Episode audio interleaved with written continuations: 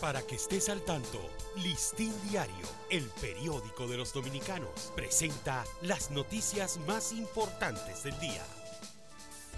Buen día, hoy es martes 24 de octubre de 2023. Experto internacional insta al sector privado de salud a involucrarse más en el control de epidemias como la del dengue. El sector empresarial que se desenvuelve en el área de la salud no puede quedarse como simple espectador y debe involucrarse más, participando en las estrategias y acciones dirigidas a la prevención y control de brotes y epidemias, como ocurre actualmente con el dengue en el país, estimó el experto internacional Javier Marín.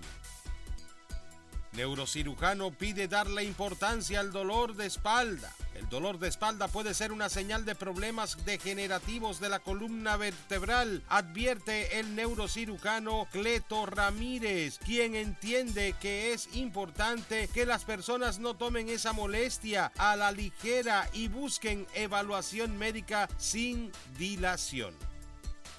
Hospitales siguen abarrotados por casos de dengue. Las cifras de pacientes, sobre todo niños afectados con el virus del dengue, no dejan de aumentar en los hospitales pediátricos de la provincia de Santo Domingo, tanto así que se ha disparado la ocupación hospitalaria y quienes llegan con síntomas positivos para un nuevo ingreso son atendidos por días en las emergencias. El Ministerio de Educación amplía programa de transporte escolar. El presidente Luis Abinader encabezó el lanzamiento oficial del programa de transporte escolar, un sistema de movilidad que garantizará el desplazamiento gratis de niños hacia las escuelas en cómodos autobuses y aumentará la seguridad de los alumnos.